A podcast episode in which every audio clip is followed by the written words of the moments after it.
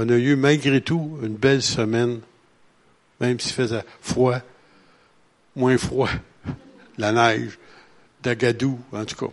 On a tout eu, puis il n'annonce plus, il n'y a pas dessus le marché. Alors, euh, euh, ça c'est supposé jeudi, mais on a eu un petit peu hier soir. Alors, merci Seigneur quand même, on est tous là. Et puis on est prêt à entendre la, la parole. Alors, frère Mario Mascotte, euh, on est content que tu sois avec nous encore.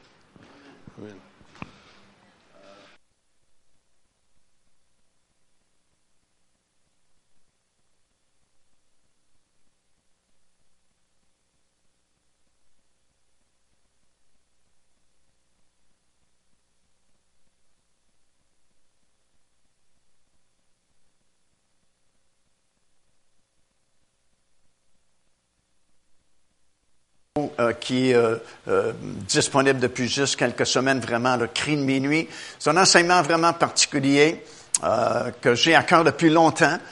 Puis c'était comme pas le temps de sortir, mais là, euh, le Saint-Esprit m'a dit c'est le temps de le distribuer plus grand nombre possible parce qu'on est vraiment très proche de la fin. Et puis, euh, c'est un enseignement qui est basé sur la parabole des dix vierges, Matthieu chapitre 25. Puis, euh, ça va vous faire réfléchir parce que en sous-titre, on a inscrit le cri de minuit va séparer ceux qui seront enlevés de ceux qui resteront. C'est quoi le cri de minuit? C'est qui ces dix vierges-là? Est-ce que c'est Israël? Est-ce que ce sont les nations? Est-ce que c'est l'Église? C'est quoi l'huile qu'il avait dans leur lampe?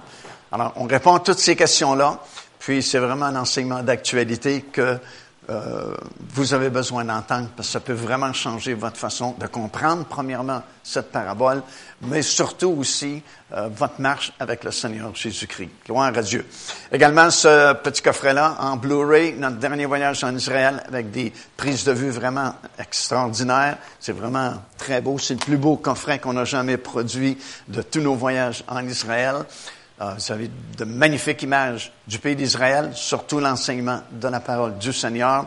Puis je vous encourage à vous le procurer. On l'a en format Blu-ray.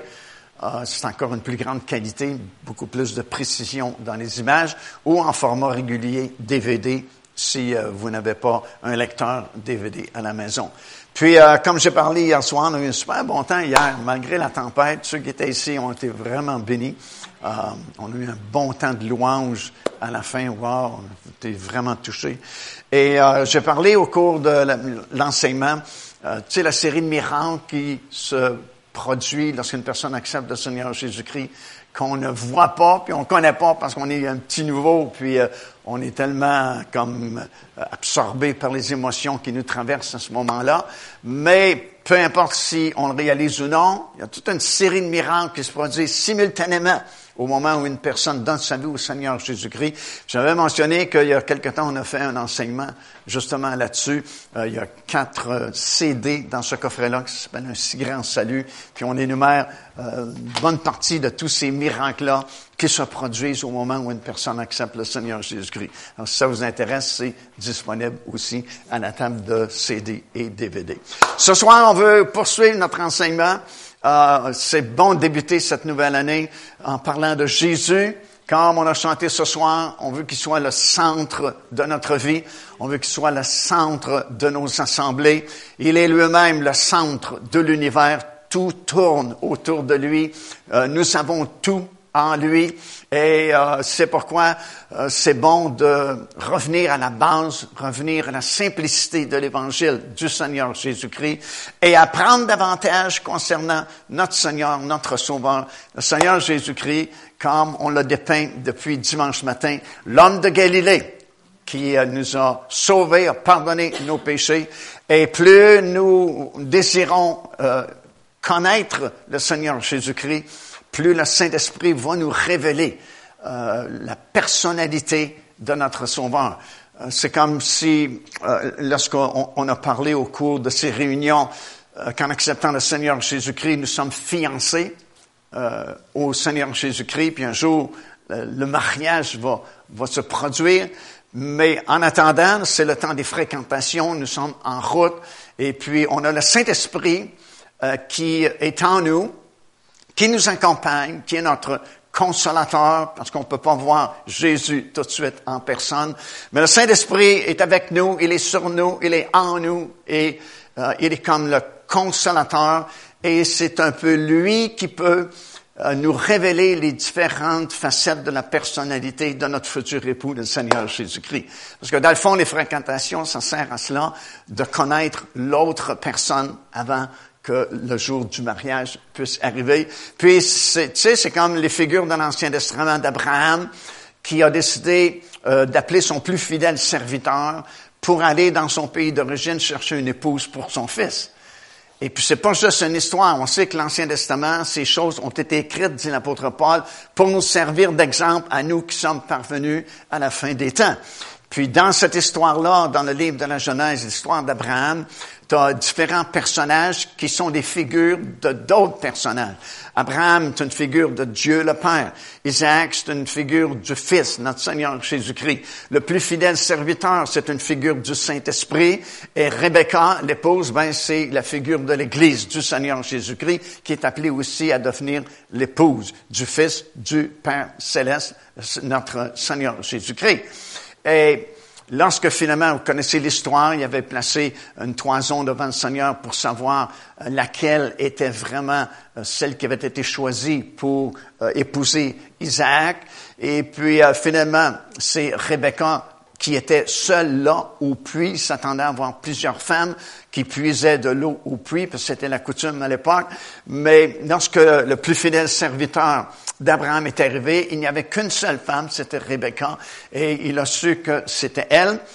Ils sont retournés à sa maison, a pris congé de ses parents, et là, elle a commencé ce long voyage-là vers son futur époux, qu'elle ne connaissait pas, qu'elle n'avait jamais vu, Isaac, et tout au long de ce voyage-là, c'est le plus fidèle serviteur d'Abraham qui pouvait lui parler au sujet d'Isaac, parce que lui connaissait très bien Isaac. Et j'imagine que tout le long du voyage, Rebecca a sûrement posé beaucoup de questions concernant son futur époux. Comment est-il? Bon, elle savait déjà qu'il était riche parce qu'il était plein de cadeaux d'or et d'argent, de bracelets, de bagues. Mais est-ce qu'il est grand? Est-ce qu'il est petit? Est-ce qu'il est gentil? Est-ce qu'il est aimable? Est-ce qu'il est doux? Et ainsi de suite. Et c'est une figure pour nous. Maintenant que nous sommes sauvés, nous sommes en route et on a le Saint-Esprit qui est avec nous, qui voyage avec nous. Et lui, c'est lui qui est le révélateur de la parole de Dieu. Et s'il y en a un qui connaît Dieu et qui connaît le Seigneur Jésus-Christ, c'est le Saint-Esprit. Alors, il peut répondre à toutes nos questions concernant notre futur époux, le Seigneur Jésus-Christ, tout comme le plus fidèle serviteur pouvait répondre à toutes les questions de Rebecca alors qu'elle était en route vers son futur époux. Et c'est pourquoi plus on désire apprendre, ben plus le Saint-Esprit nous révèle des choses puis ça nous donne une grande assurance dans notre marche avec le Seigneur Jésus-Christ. Plus on connaît le Seigneur Jésus-Christ, plus grande est notre assurance dans le Seigneur. Et c'est pourquoi c'est vraiment intéressant. Et comme on a terminé hier en, parlant de l'apôtre Paul, qui a dit, même je regarde euh, toutes choses comme de la boue vraiment, ce que j'étais autrefois, les choses que j'ai connues, mon instruction, mes capacités, mon, mon grade élevé parmi les pharisiens, je regarde tout ça comme de l'avou afin de connaître Christ. Mais lorsqu'il a, fait cette déclaration, il était déjà sauvé. Il connaissait déjà Christ. Mais il est prêt à regarder toutes choses comme de l'avou afin de connaître davantage le Seigneur Jésus-Christ. Parce que plus nous le connaissons, ben, plus grande est notre assurance et on va vraiment être capable de faire les œuvres de Dieu finalement parce que nous avons cette assurance dans le Seigneur Jésus-Christ. Hier soir, on a parlé, euh, on a sorti plusieurs versets de l'Ancien Testament pour expliquer que la venue de l'homme de Galilée, c'était pas quelque chose d'inattendu.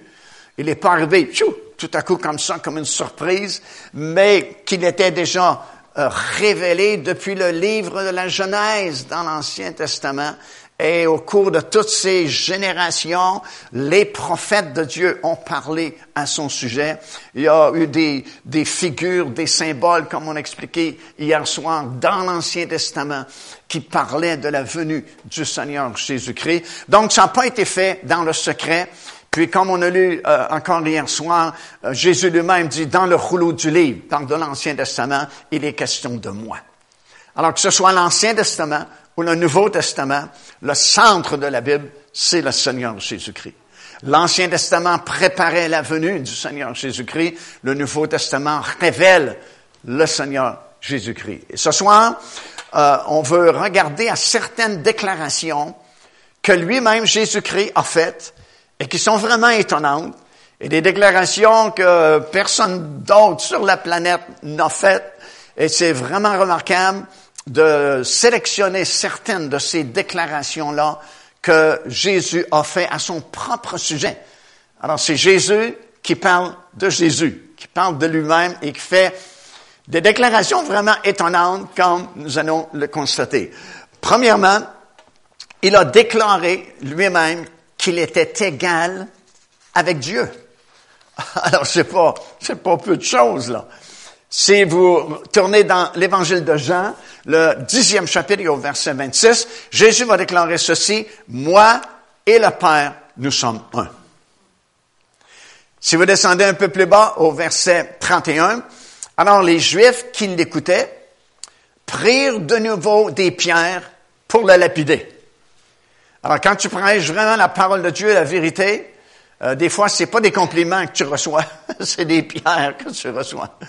Alors ils ont été insultés, parce qu'il s'est fait égal avec Dieu. Il a dit, le Père et moi, nous sommes un. Jusque-là, les pharisiens sont prêts à l'accepter comme un bon prophète, un grand prophète peut-être, mais de là à se faire égal avec Dieu, wow, ça c'est une autre paire de manches. Verset suivant, Jésus leur répondit, je vous ai fait voir plusieurs bonnes œuvres venant de mon Père.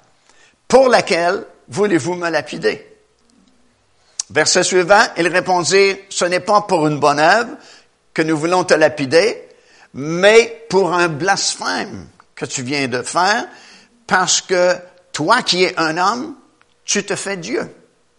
Hmm. Peu plus loin, dans Jean chapitre 5, versets 17 et 18, Jésus leur répondit, mon Père agit jusqu'à présent, moi aussi j'agis. Et plus bas, au verset 16, ça dit, à cause de cela, les Juifs cherchèrent encore plus à le faire mourir. C'est étonnant si vous relisez les évangiles, à combien d'occasions les Juifs ont voulu tuer Jésus. Ils ont fait beaucoup de complots pour tuer le Seigneur Jésus-Christ, mais ce n'est pas de cette façon qu'il devait mourir. Il devait mourir sur la croix de Golgotha. Alors il dit, c'est pas à cause euh, à cause de cela, plutôt, les Juifs cherchèrent encore plus à le faire mourir parce qu'il appelait Dieu son Père, se faisant lui-même égal à Dieu. Donc les Juifs n'étaient pas capables d'accepter cette déclaration-là que Jésus faisait de lui-même, qu'il était égal avec son Père, et si son Père est Dieu, il est donc Dieu lui aussi. Aïe, aïe, je sais pas si les témoins de Jéhovah ont lu ces versets-là, mais euh, c'est pas mal clair, c'est pas mal simple et facile à comprendre. Euh, de plus, il a déclaré avoir le pouvoir de pardonner les péchés. C'est pour eux autres, il est juste un homme ordinaire. Et Jésus a déclaré avoir le pouvoir de pardonner les péchés. D'ailleurs, à certaines occasions, il a dit que tes péchés soient pardonnés. Et dans la pensée juive à l'époque, ça, c'était la prérogative de Dieu seul. Dieu seul peut pardonner les péchés. Alors, qui est donc cet homme qui déclare qu'il peut pardonner les péchés? En déclarant ça, il se fait égal aussi avec Dieu. Dans Marc chapitre 2, verset 7, comment cet homme, les Juifs disent, parle-t-il ainsi? Il blasphème. Qui peut pardonner les péchés si ce n'est que Dieu seul? C'est dans la pensée juive et c'est ce qu'ils répondent à Jésus. Et on sait que Jésus peut pardonner les péchés.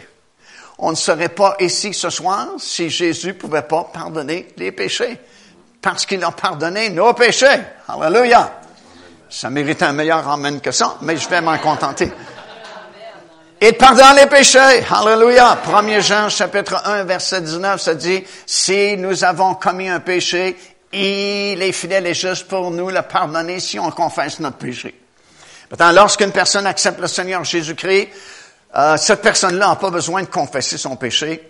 Elle a besoin juste de reconnaître qu'elle est un pécheur. Parce que tu peux pas de toute façon confesser tous tes péchés en acceptant le Seigneur. Euh, tu t'en souviens même pas de tous tes péchés. Tu sais, c'était un vieux système catholique qu'on avait autrefois d'aller se confesser à un homme, puis tu allais te confesser, puis euh, euh, je me souviens plus de la formule exactement, ça fait trop longtemps, mais tu essayé de regrouper tes péchés que tu avais commis là dans la semaine ou dans le mois, puis euh, tu arrivais dans une petite boîte là, qui appelait un confessionnal, puis euh, il rouvrait le guichet. puis euh, bon, tu j'ai fait ça trois fois, j'ai fait ça cinq fois, puis je m'excuse, je demande, demande pardon, mais c'est ça. Puis là, il te donnait une espèce de pardon, la solution. Tu sortais du confessionnal, puis des fois, ça te revenait. Tu dis, oh boy, c'est pas cinq fois que j'ai fait ça, c'est six fois. Qu'est-ce que je fais avec la sixième fois? Alors, tu vois que c'est pas un système qui peut venir de Dieu. Ça, ça, fonctionne pas selon la parole de Dieu. Parce que ce que la Bible nous enseigne, c'est lorsqu'une personne euh, accepte le Seigneur Jésus-Christ, ben, il l'accepte parce qu'il reconnaît qu'il est un pécheur.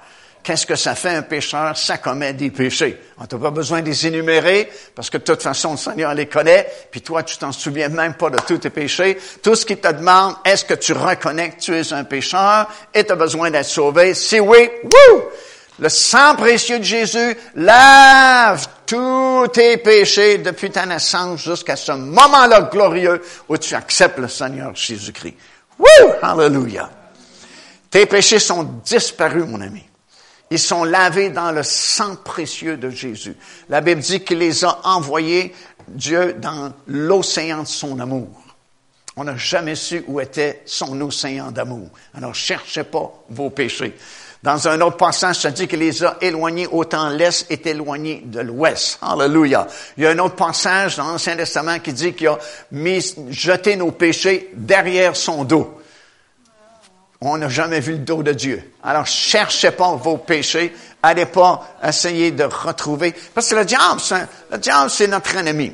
Et puis, il y a des tactiques et il y a des armes, comme vous savez. Et une de ces armes, c'est de ramener ton passé. Et ramener tes anciens péchés. Mais joue pas ce jeu-là avec l'ennemi parce que tes péchés ont été jetés dans l'océan de son amour. Puis si le diable te tracasse trop avec ton passé, rappelle-lui son futur. Il s'en va dans le lac de feu pour l'éternité. Tu vas voir qu'il va changer de client. Parce qu'on est trop conciliant souvent avec le diable, on, entretient les pensées que le diable met dans notre système de pensée, et puis on, est trop comme euh, conciliant avec l'ennemi. La parole de Dieu nous dit de prendre autorité avec une foi ferme, c'est-à-dire résister lui avec une foi ferme.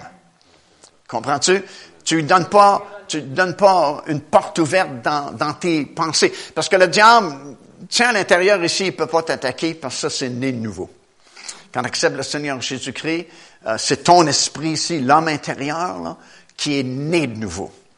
Puis ça, c'est créé dans la sainteté et la justice que produit la vérité. Ça, c'est Paul qui nous dit ça dans l'Épître aux Éphésiens.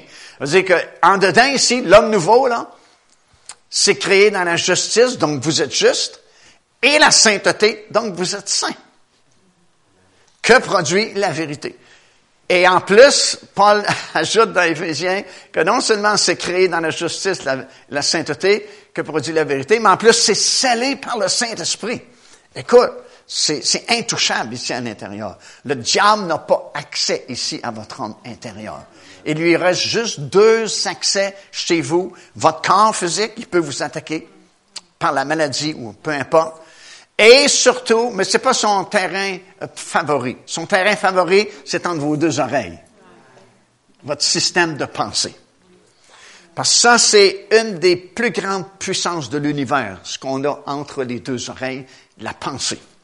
C'est tellement fort que la Bible dit, tel un homme pense, tel il est. Si tu penses que tu es un bon rien, tu es vraiment un bon rien. Si tu penses que tu es défait, mon ami, tu es défait. Si tu penses que tu es plus que vainqueur, mon ami, tu es plus que vainqueur. Ce que tu penses, c'est ce que tu es. Et le diable connaît la puissance de nos pensées. Et puis, la majorité de ces tentations sont placées là, dans notre système de pensée. Parce que de toute façon, toute action physique est précédée d'une pensée. euh, n'importe quoi que vous voyez dans le monde, cette bâtisse-là ici, avant qu'elle soit construite, il y a quelqu'un qui y a pensé. Il y a, il y a un architecte qui a fait des plans. Elle n'existait pas encore. Tu ne voyais pas, mais elle existait dans la tête de quelqu'un. Puis ce quelqu'un-là, il l'a mis sur papier. C'est juste un dessin. La bâtisse n'était pas là. Mais à un moment donné, on est dedans ce soir parce que ça a commencé par une pensée en quelque part. Puis c'est devenu une réalité. Et c'est la même chose pour n'importe quelle action que nous faisons dans notre vie. N'importe quelle action a été précédée d'une pensée. Et le diable connaît ce pouvoir-là.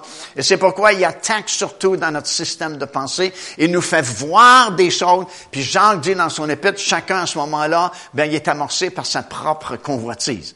Parce que tu as des gens qui sont attirés vers telle sorte de péché, d'autres sont attirés par telle sorte de péché, d'autres par telle sorte de péché. Et le diable qui peut pas lire ici à l'intérieur, il est obligé de vous examiner et de vous écouter parler pour savoir où vous vous situez pour tenter ses pièges.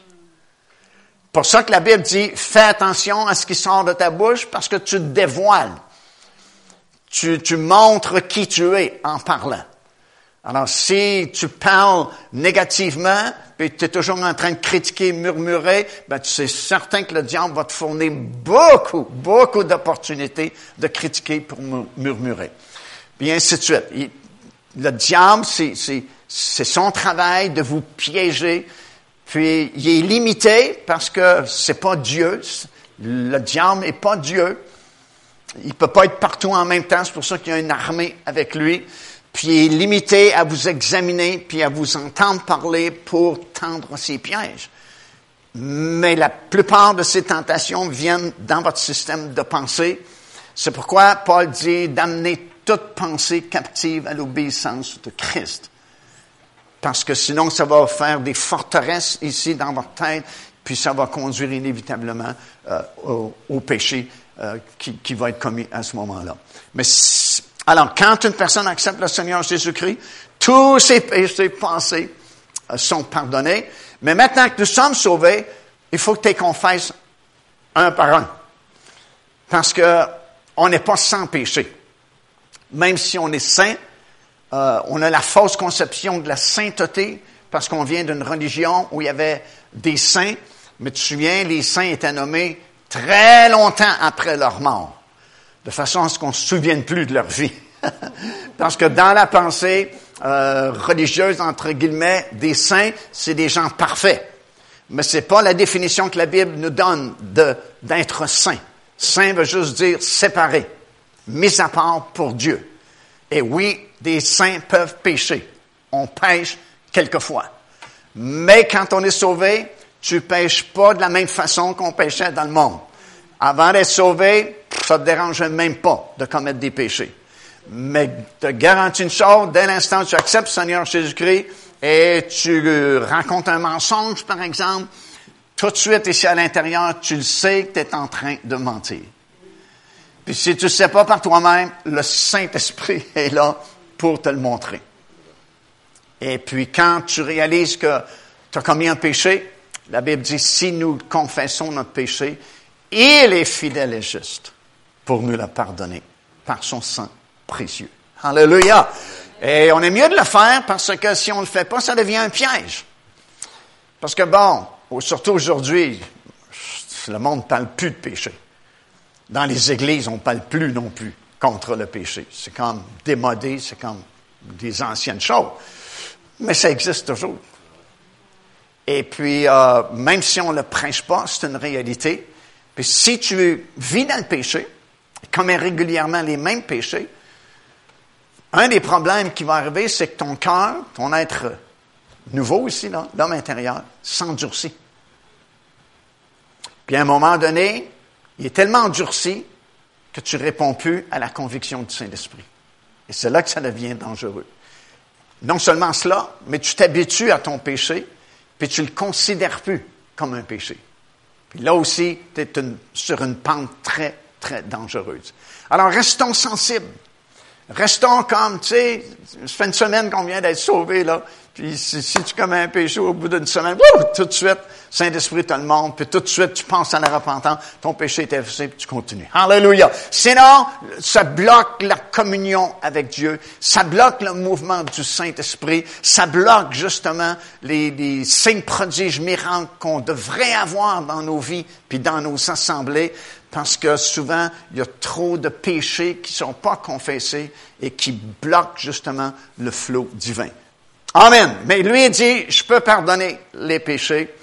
Et puis, c'est le seul médiateur à qui nous pouvons aller pour avoir le pardon de nos péchés. Il n'y a pas de médiatrice. Il y a juste un médiateur. Encore une fois, la Bible est claire. Tu sais, si on revenait simplement à la parole de Dieu, puis on prenait la parole de Dieu comme elle est, c'est la parole de Dieu qui ne passera jamais. Jésus dit, le ciel et la terre vont passer, mais ça, ça ne passera pas. Puis qu'on prend juste simplement ce qui est écrit, on éliminerait 95% de nos problèmes. Tu sais, la Bible dit dans Timothée, il n'y a qu'un seul médiateur entre Dieu et les hommes, Jésus-Christ, homme. Tu sais, un enfant peut comprendre ça. Il n'y a qu'un seul médiateur. Alors, viens pas me parler d'une médiatrice, Marie. Marie peut pas être une médiatrice. Il y a un seul médiateur entre Dieu et les hommes, Jésus-Christ, homme. Quelqu'un doit dire Amen. Deuxième grande déclaration qui est surprenante. Il a déclaré qu'il existait avant la création du monde. Wow! Tu sais, c'est quelque chose de déclaration. Pour les Juifs, c'est juste un homme, Jésus. Mais cet homme-là déclare qu'il existait avant même la création du monde. Regardez dans l'Évangile de Jean, chapitre 8, verset 58. Jésus leur dit, en vérité, avant qu'Abraham fût, je suis. Jean chapitre 17, verset 24. Jésus dit, Père, je veux que euh, là où je, ce, que, ce que tu m'as donné soit aussi avec moi, afin qu'il voit ma gloire, la gloire que tu m'as donnée parce que tu m'as aimé avant la fondation du monde. Le Père a aimé le Fils avant de créer le monde. Jean chapitre 17, verset 5, Jésus dit, et maintenant, toi, Père, glorifie-moi auprès de toi-même, de la gloire que j'avais auprès de toi avant que le monde existe. C'est-à-dire qu'avant que le monde soit créé, Déjà, Jésus-Christ était avec le Père dans la gloire céleste. Il existait avant la fondation du monde. Il y a même un verset surprenant, ça dit qu'il a été crucifié avant la fondation du monde. Jean chapitre 16, verset 28. Je suis, dit-il, sorti du Père et je suis venu dans le monde. Maintenant, je quitte le monde et je vais au Père. Il était là avant, il est venu dans le monde et retourne vers le Père. Jean chapitre 6, verset 62. Et si vous voyez le Fils de l'homme monter où il était auparavant. Où est-ce qu'il montait, Jésus? Il montait au ciel. Ça veut dire qu'avant qu'il vienne sur cette terre, il était déjà là-haut au ciel. C'est dans 1 Jean, euh, plutôt l'évangile de Jean, premier chapitre, le premier verset, ça dit, au commencement, était la parole, la parole était avec Dieu et la parole était Dieu.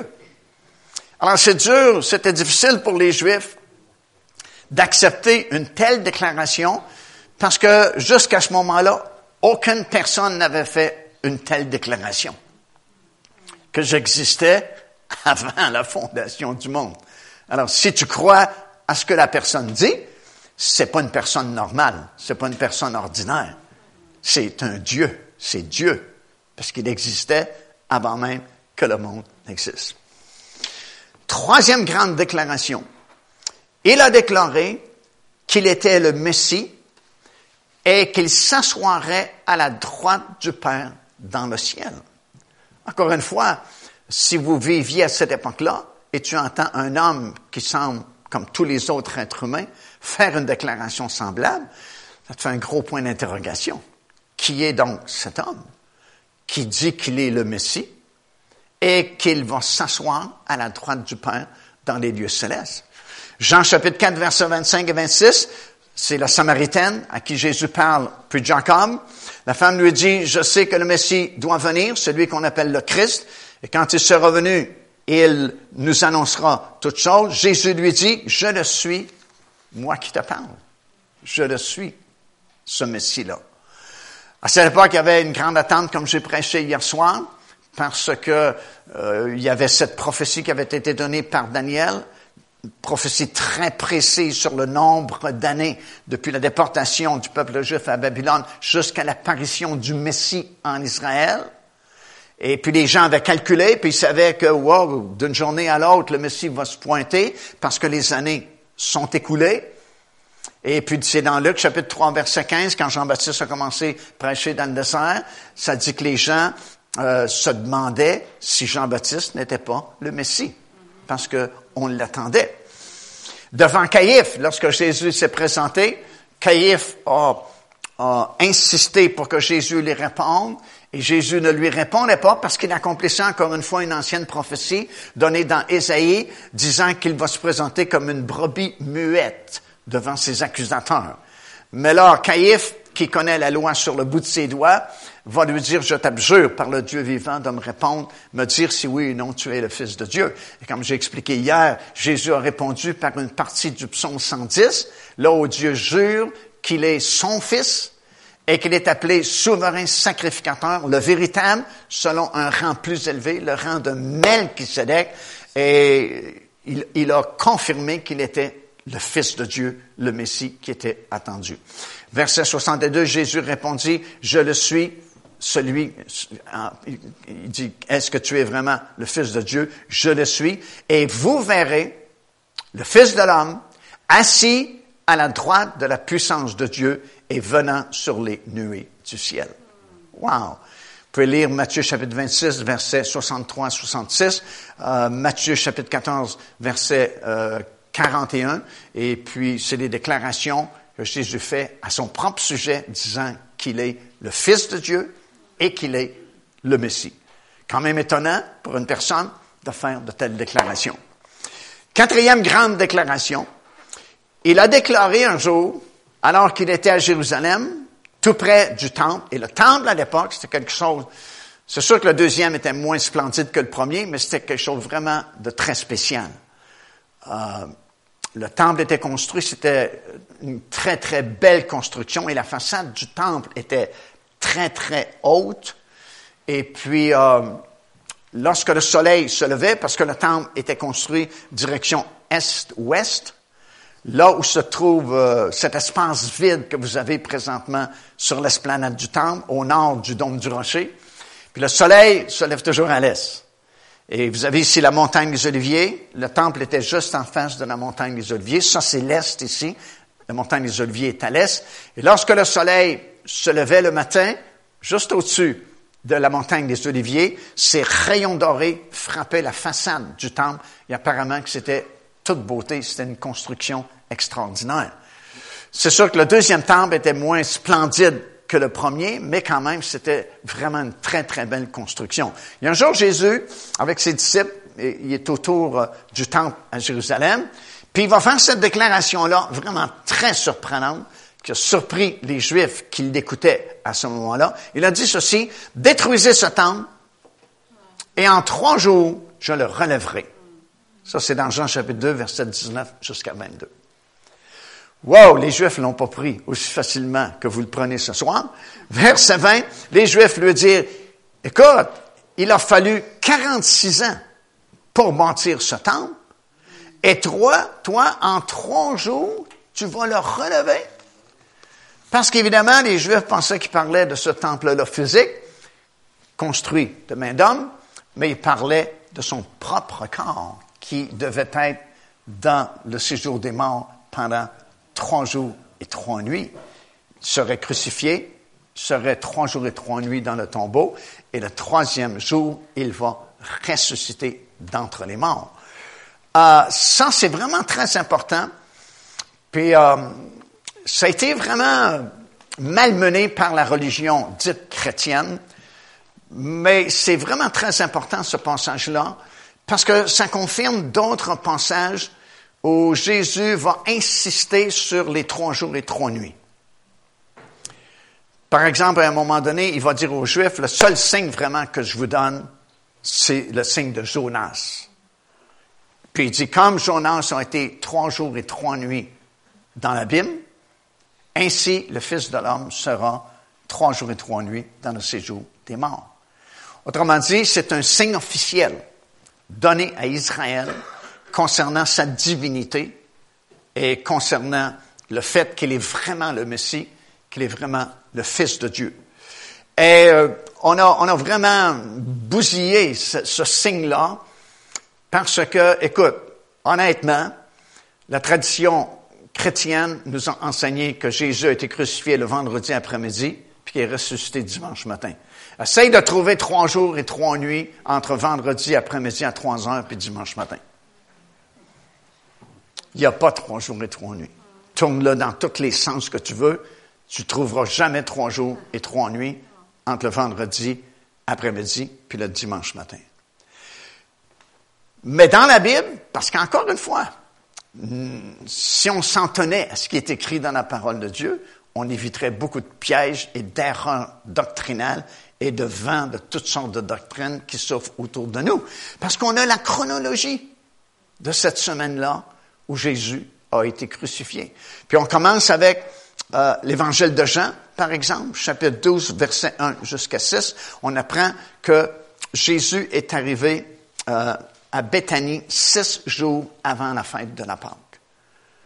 Ça, c'est dans Jean chapitre 12 et le premier verset.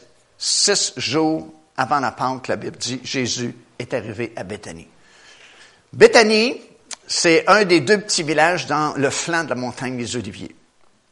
Et les deux sont hautement prophétiques. De Béthanie, où vivaient Lazare, Marthe et Marie, puis de Bethpagé, qui est juste sur l'autre flanc de la montagne des Oliviers, qui est un village hautement prophétique, que je n'ai pas le temps de vous expliquer ce soir, mais ces deux petits villages-là sont sur le flanc de la montagne des Oliviers.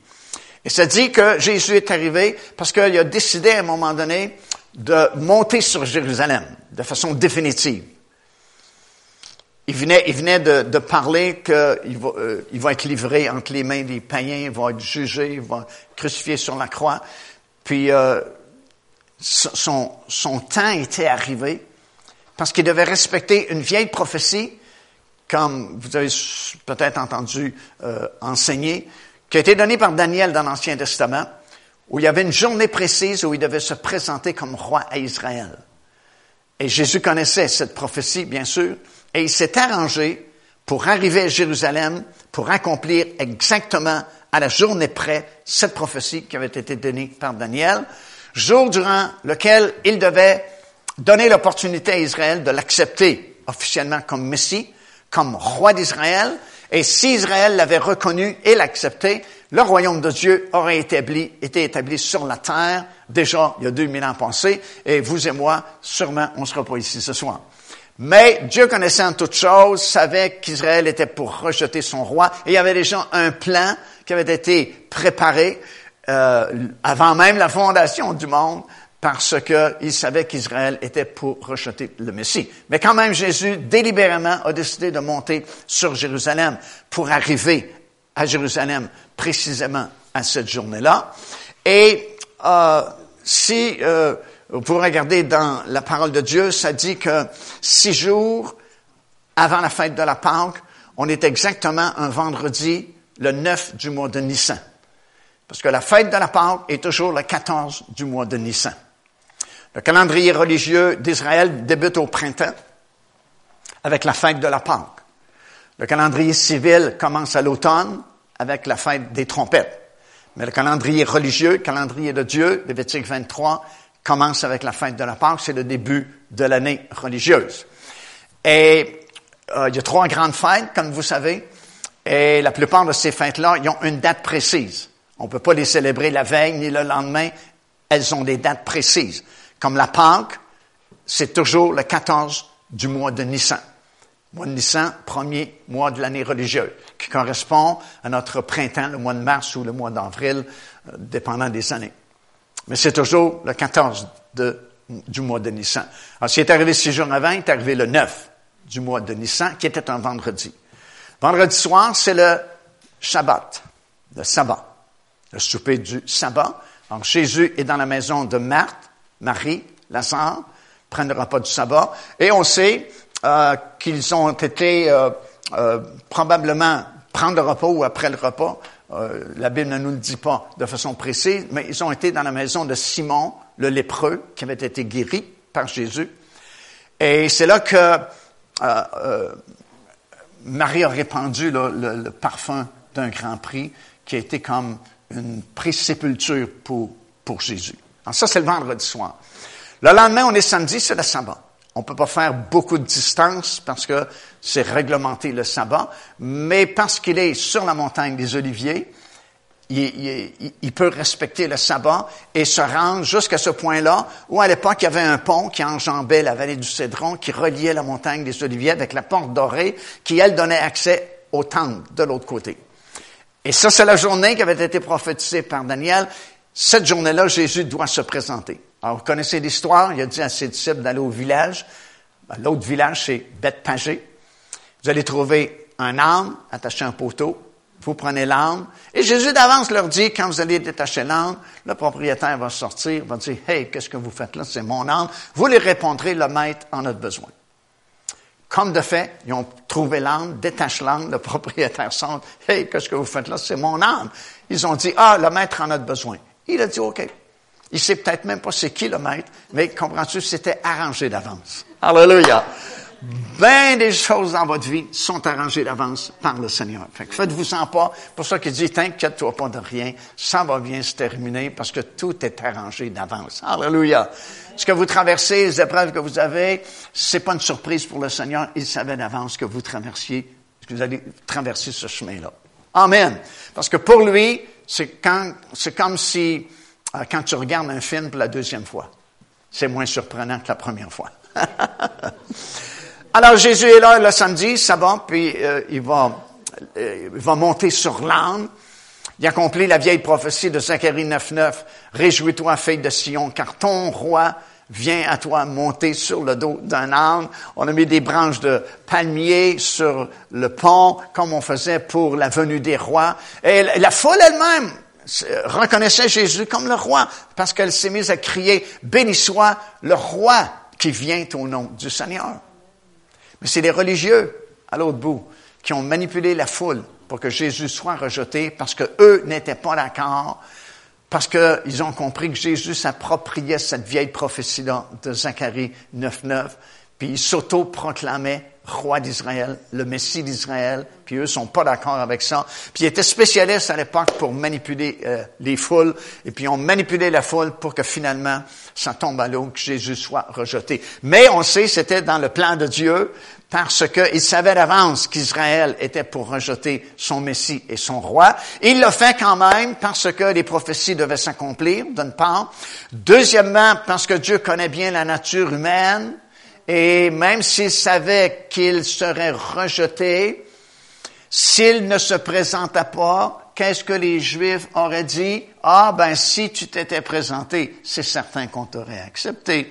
Alors il l'a fait quand même, sachant qu'il était pour être rejeté. Et de roi qu'il se présentait, soudainement il fait un volte-face et désormais il se présente comme l'agneau de Dieu, qui quatre jours plus tard exactement. C'est important de savoir que ça se passe quatre jours. Pour ça que la chronologie est importante ici dans la Bible. On joue pas avec les dates parce qu'il faut à ce moment-là qu'il y ait exactement quatre jours avant la fête de la Pâque, parce que dans votre Bible, ça dit que l'agneau qui va être immolé à la fête de la Pâque doit être inspecté par les sacrificateurs quatre jours avant la fête de la Pâque. Alors Jésus devient l'agneau et il faut qu'il soit inspecté pendant quatre jours et il a été vraiment inspecté si bien que Hérode qui sait sans doute pas l'importance de ces déclarations, va déclarer à trois reprises dans l'évangile de Jean, je ne trouve aucun défaut dans cet homme. Alors l'agneau de Dieu est confirmé sans défaut par les témoins, comme c'était fait à cette époque-là, parce qu'on est encore sous la loi de l'Ancien Testament. Alors il est rejeté, il va retourner à Bethanie, parce que la Bible dit que déjà il, se faisait tard dans la journée, Puis ça dit, Jésus, considérant toutes choses, a décidé de se retirer à Béthanie chez Lazare, Marthe et Marie. Il a passé la nuit du samedi au dimanche. Le dimanche matin, il veut sortir de Béthanie pour s'en aller à Jérusalem parce qu'il veut se présenter. Il faut que l'agneau soit inspecté. Il faut qu'il soit vu. Il sera à Jérusalem en sortant de Béthanie pour se rendre à Jérusalem, mais c'est pas loin, c'est pas une grande distance. Il va croiser un figuier. Il va vouloir prendre des figues et il n'y en a pas. Il y a juste des feuilles. Et il va donner une parole prophétique sur le figuier. Puis le lendemain, quand ils ont vu le même figuier, il est desséché jusqu'à la racine.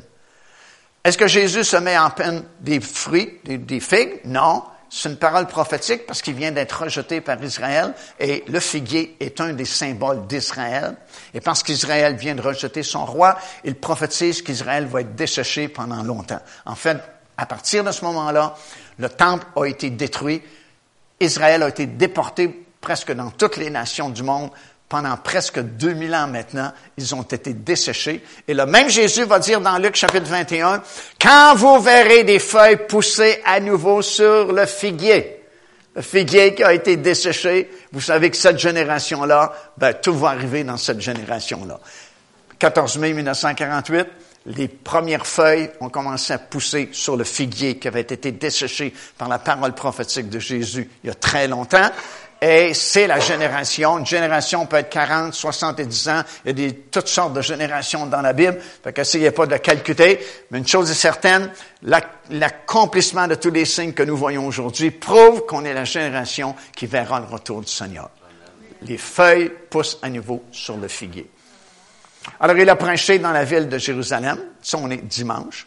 Il va retourner lundi, mardi, et mardi soir, il va devancer le repas pascal. Parce que le lendemain, le mercredi 14 du mois de Nissan, c'est la fête de la Pâque. Et le soir, c'est le grand souper pascal. Mais Jésus ne pourra pas le prendre celui-là parce que déjà, il va être dans le tombeau. Alors, il a devancé le repas pascal, l'a fait le mardi soir dans la chambre haute à Jérusalem avec ses disciples. Et c'est là qu'il a institué la communion, qui a pris le pain, qui a pris la coupe de vin, puis a expliqué que ce pain-là, c'était son corps qui va être meurtri, et que cette coupe de vin représentait son sang qui sera versé quelques heures à peine plus tard. Puis il y a une grande puissance dans la communion pour la guérison. Lorsqu'on prend le pain, euh, même l'apôtre Paul dit, parce que vous discernez pas ce que vous faites en prenant la communion, pour ça qu'il y a beaucoup de malades parmi vous. C'est vraiment un grand moyen de guérison lorsqu'on prend le pain et euh, on, attend, là, puis on, on discerne que c'est le corps de Christ que nous prenons. Et qu'en prenant le corps de Christ, on prend ce corps-là qui a été blessé pour nous sur la croix de Golgotha, et qu'en le prenant, nous communiquons des forces et la santé à notre propre corps. Autrement dit, le corps de Jésus devient comme notre corps, puis il y a un corps parfait. Hmm. Puis quand on prend la coupe, on prend la coupe et on se souvient que c'est par ce sang-là que nous avons le pardon de nos péchés. Grande, grande puissance. Et là, ça s'est étiré tard dans la nuit, la Bible dit, jusqu'aux petites heures du matin, vraiment. Et aux petites heures du matin, euh, Jésus est descendu avec euh, ses, ses, disciples, sauf Judas, comme vous savez, parce que euh, il a trahi le Seigneur. Il a voulu vendre le, la vie du Seigneur pour 30 shekels. Ça aussi, il y a tout un enseignement à, à apprendre sur le prix du sang. Ils l'ont appelé de même dans votre Bible, le prix du sang, 30 shekels. Tu te dis, pourquoi 30 shekels? si le sang de Jésus est si, si grand, si puissant, pourquoi pas 10 000 shekels? Pourquoi 30 précisément? Ben, on a la réponse dans le livre du Lévitique. À l'époque, il y avait des esclaves qui servaient au temple. Si on voulait racheter un esclave euh, masculin, c'était 50 shekels qu'on devrait payer. Et si on voulait libérer un esclave féminin, c'était 30 shekels qu'on devait payer. Jésus-Christ est mort pour quelqu'un au féminin sur la croix. Il est mort pour sa glorieuse épouse son Église glorieuse. Alors le prix a été payé légalement. D'ailleurs, ça avait été prophétisé aussi dans la Bible, dans l'Ancien Testament. Le chiffre est là, 30 shekels. Judas n'a pas fait la, liaison, ou il l'a pas lu, ou peu importe. mais quand ils ont fixé un prix de 30 shekels, ça aurait dû lui allumer quelques lumières. Parce que c'était déjà prophétisé dans l'Ancien Testament. Et Judas, il s'est fait prendre à son péché. Puis ça, je vous disais au début de cet enseignement, on joue pas avec le péché parce que la Bible dit, sache que ton péché va t'atteindre un jour. Et Judas était un voleur. Il volait déjà l'argent dans la bourse du ministère du Seigneur Jésus. La Bible le dit. Preuve que Jésus n'était pas pauvre. Parce qu'on ne s'en apercevait pas que Judas volait. Si tu as juste deux piastres, puis tu fais voler une pièce, tu sais qu'il manque une pièce. Mais s'il ne s'apercevait pas qu'il se faisait voler, c'est qu'il y avait beaucoup d'argent dans le ministère du Seigneur Jésus. Ça, c'est un autre message que j'ai pas temps de vous prêcher non plus ce soir. Mais écoute, il il s'est jamais repenti de, de ce péché-là, d'avarice, puis de voler, puis euh, ainsi de suite. Et il s'est fait prendre parce que ce que je peux imaginer, je ne peux pas le prouver doctrinalement, mais ce que je peux comprendre ou imaginer à la suite des aventures de Judas, c'est qu'il a vu le Seigneur Jésus-Christ échapper à la mort plusieurs fois durant son ministère terrestre. Puis vu qu'il était avaricieux, puis il voulait faire de l'argent, il a fait une combine avec les autorités du Saïdrin, puis les Romains, les soldats romains, puis il s'est dit, 30 pièces d'argent, moi je fais de l'argent, puis ils vont venir dans le jardin de Gethsemane pour le saisir, mais Jésus va passer au travers, comme il a fait à bien des endroits. À chaque fois, il s'est échappé, puis il a échappé à la mort. Il va faire pareil. Mais je suis certain qu'il était très déçu que cette fois-là, Jésus n'a pas échappé, parce que la Bible dit son heure était arrivée. Il s'est laissé saisir dans le jardin de Gethsemane, comme on saisit l'agneau qui va être immolé sur l'autel. Et c'est pourquoi il est allé se pendre. Au lieu de se repentir, il s'est enlevé la vie. Parce qu'il n'imaginait pas que c'était pour finir de cette façon-là. Mais Jésus est dans le jardin de Gethsemane, les soldats vont venir, les Romains, et on dit, euh, ils cherchent Jésus de Nazareth. Il va répondre, je suis. Dans, nos versions, ça dit quelque chose de différent, mais le texte original, il répond, je suis. Puis on va apprendre demain soir dans notre enseignement que c'est une des plus grandes révélations, ou déclarations plutôt, que Jésus a faites, je suis. Ça nous ramène dans l'Exode, buisson ardent, Moïse qui rencontre Dieu, puis dit, quel est ton nom? Mon nom est je suis. Pas j'étais et je serai, je suis. Éternellement, je suis. Et c'est ce qui répond aux soldats dans le jardin de Gethsemane. Je suis. En répondant à ça, boum! Tous les soldats partent sous la puissance de la parole qui sont de Jésus. Mais il a été saisi, et puis euh, rapidement, parce que la fête de la Pâque va commencer, et puis, euh, ils ont fait un procès illégal, c'est pour ça qu'ils se sont dépêchés, parce que c'était la fête de la Pâque. Durant la nuit, il va se promener entre Caïphe, Anne et puis euh, différentes autres euh, autorités à Jérusalem. Il va comparaître devant Caïphe, comme j'ai prêché il y a quelques instants. Puis finalement, mercredi matin, il va être placé sur la croix exactement à 9 heures. Et exactement à 3 heures de l'après-midi, 15 heures, il va mourir sur la croix de Golgotha. Remarquez les heures. Ça aussi, c'est pas par hasard. 9 heures et 3 heures de l'après-midi. Les mêmes heures que le service à l'hôtel du parfum dans le temple à Jérusalem. Premier service à 9 heures, deuxième service à 15 heures, 3 heures de l'après-midi. Jésus est mis sur la croix à 9 heures, il meurt exactement à 3 heures de l'après-midi. Tout se tient dans la parole du Seigneur. Comme le Saint-Esprit est arrivé exactement à 9 heures le matin. Et puis c'est exactement la même journée, à 3 heures de l'après-midi, que Pierre et Jean ont guéri l'impotent qui se tenait à la porte du temple. 9 heures, 3 heures de l'après-midi. Alors là, on est mercredi, on n'est pas vendredi. On est mercredi, on est le 14 du mois de Nissan. La fête de la Pâque ne peut pas arriver le 13 du mois de Nissan, ni le 15 du mois de Nissan, est toujours le 14 du mois de Nissan. Et on est mercredi 14 du mois de Nissan. On a la chronologie ici dans la Bible. Et Jésus va mourir à 3 heures de l'après-midi. Alors là, vous avez trois jours et trois nuits. Parce qu'il va être au tombeau jeudi, il va être dans le tombeau vendredi, il va être dans le tombeau samedi. Et dimanche matin, très tôt le matin, les femmes vont venir pour embaumer le corps de Jésus. elles n'ont eu que le vendredi pour regrouper les aromates pour embaumer Jésus, parce que cette semaine-là, il y a deux sabbats. Il y a le sabbat de la fête de la Pâque, que la Bible appelle un grand jour. Dans votre Bible en anglais, c'est a high day. Ça, c'est le sabbat de la fête de la Pâque. Mais il y a toujours le sabbat hebdomadaire, le samedi. Alors, dans cette semaine-là la crucifixion, tu as deux sabbats. Tu as mercredi, qui est un grand jour, qui est un sabbat, et tu as samedi, qui est le sabbat de la semaine. Alors, le seul temps où les femmes peuvent ramasser les aromates, ainsi de suite, c'est à partir de jeudi, puis vendredi, il faut qu'elles arrêtent parce que c'est le, dès le coucher du soleil, c'est le sabbat. Et c'est pourquoi ce n'est que dimanche matin très tôt qu'elles viennent pour embaumer le corps du Seigneur Jésus. Mais à leur grande surprise, il n'est plus là, il est déjà ressuscité. Et la Bible spécifie que c'est très tôt le matin, à l'aube du dimanche matin. Ça veut dire qu'il est déjà ressuscité. Dans la nuit de samedi à dimanche, Jésus-Christ est déjà ressuscité. Dimanche matin, quand les femmes viennent, le tombeau est déjà vide. Alors là, ça fait du sens. Puis le grand signe que Dieu a donné à Israël, là, on peut le comprendre et c'est accompli parfaitement. Et c'était nécessaire de, le comprendre pour le peuple juif. C'est nécessaire de le comprendre pour nous parce que ça nous ouvre toute une autre fenêtre de révélation que je vais vous parler demain soir.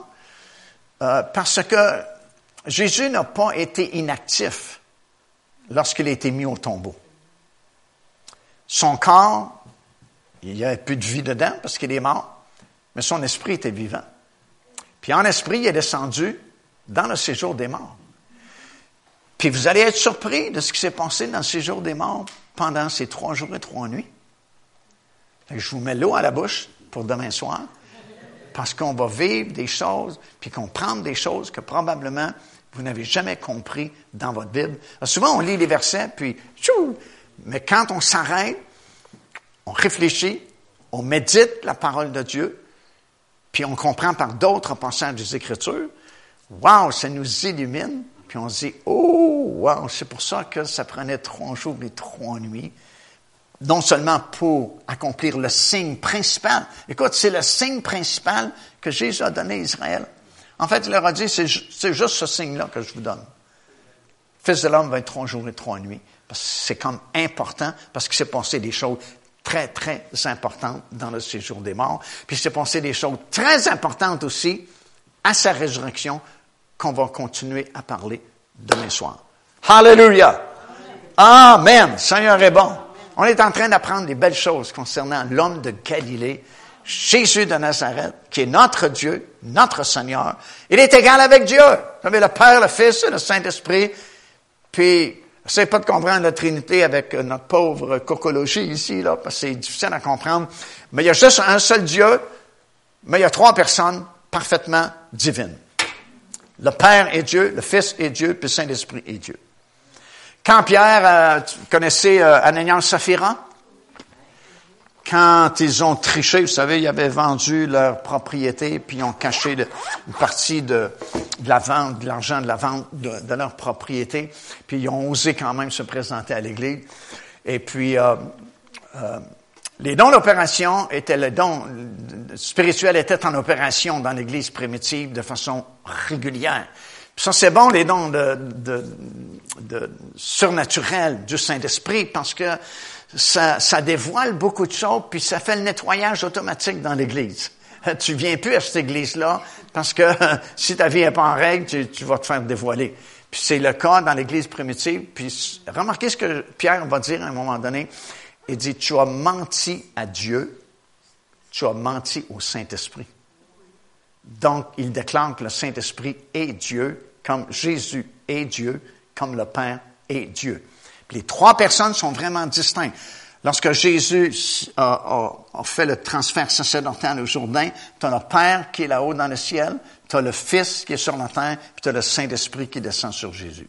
Alors, ils sont séparés, tu as trois personnes, mais tellement unis que ça ne forme qu'un Dieu.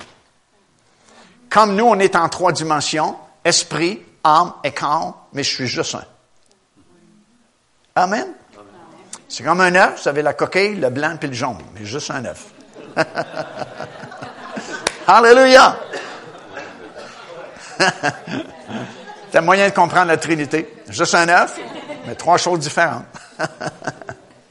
Donc, on va passer un bon temps également demain soir, puis on va apprendre des choses intéressantes, puis on va se lever ensemble en terminant ce soir. Puis je vais demander, s'il vous plaît, si les musiciens peuvent venir. On veut quand même prier, parce que c'est une semaine de prière. On veut bien débuter cette année 2018 en priant, en adorant, en louant le Seigneur. Et puis, euh, lorsqu'on loue le Seigneur, c'est des moments précieux qu'on pense dans sa présence. Tu sais, ça n'a pas besoin de s'éterniser comme juste hier, on était quelques minutes dans la présence de Dieu, puis ça a fait notre journée. Tu sais, moi, ça a fait ma journée. il y a une manière, le Seigneur, de nous rencontrer, de nous toucher, que ça nous, ça nous fortifie, ça nous édifie, ça enlève notre fatigue, ça enlève notre stress de, de la vie quotidienne. Juste une touche du Seigneur. Tu sais, on chantait ça il y a plusieurs années. Juste une touche du Seigneur. Ça fait, ça fait toute la différence. Profitez-en ce soir, soit que vous venez ici en avant, vous vous joignez, vous tenez debout, peu importe. Mais on va chanter quelques chants. Touchez-le. Puis laissez le Seigneur vous toucher. Juste une touche du Seigneur. Wow, ça vaut des heures et des heures de thérapie chez les professionnels de ce monde. Juste quelques instants d'une touche du Seigneur. Amen. Hallelujah. Gloire à Dieu. Alléluia. Nous servons un grand